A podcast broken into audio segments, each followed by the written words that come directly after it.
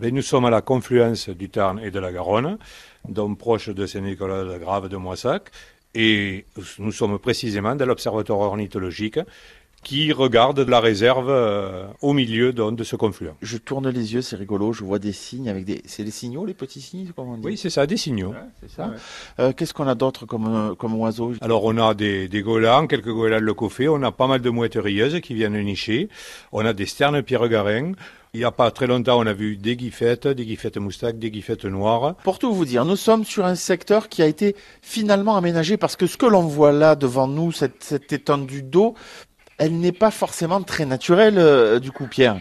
Et non, la confluence a toujours existé, bien sûr, mais euh, l'étendue qu'on a aujourd'hui a été créée fin des années 60 et mis en eau en 71. Au départ, c'était pour la centrale hydroélectrique, donc euh, récupérer l'eau en hydro, et dans un second temps, c'est-à-dire à partir du début des années 80, lorsque les deux tours ont été construites, refroidir effectivement euh, la centrale nucléaire. Vous êtes en train de me dire que ça a été creusé. C'est quoi? Ils ont oublié d'enlever euh, cette terre là où on voit tous ces arbres devant nous, qui font des îles, ou ça s'est créé naturellement?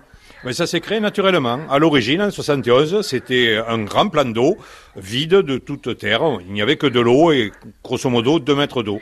Aujourd'hui, effectivement, avec les crues, avec, euh, il y a eu un envasement et à la limite du lit mineur, s'est créé dans ces îles qui ont permis eh euh, l'installation aussi d'oiseaux euh, qui sont venus, même s'ils venaient avant, hein, en migration, mais qui sont venus s'installer. On a beaucoup d'hivernants, on a beaucoup aussi maintenant de migrateurs euh, qui viennent, qui s'arrêtent un, deux jours, trois jours. et Juste une particularité, l'an dernier, pour montrer à quel point les oiseaux sont attirés par ce plan d'eau, on a eu pendant un mois un pigard gacqueblanche qui était de l'année, qui a passé un mois chez nous.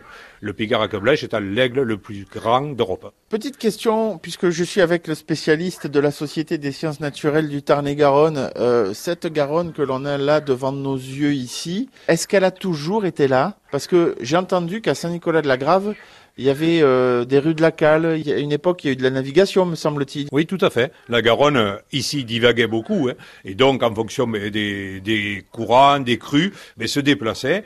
Et pendant longtemps, il y a eu un bras de Garonne au pied du village qui permettait, avec une rue de la Cale et un port en bas, il y a même une chapelle. Après, avec la divagation, le port est descendu un peu, est allé euh, vers Notre-Dame, et la chapelle Notre-Dame était une chapelle à l'honneur des pêcheurs, où ils faisaient leur messe la Garonne était navigable à cette époque-là. On dit que Garonne est vivante, c'est vrai alors ah oui, Garonne est vivante. C'est, vraiment l'expression d'une région. C'est on, y rencontre plein de choses, plein de gens, euh, plein d'oiseaux, plein de plantes. Euh, c'est super.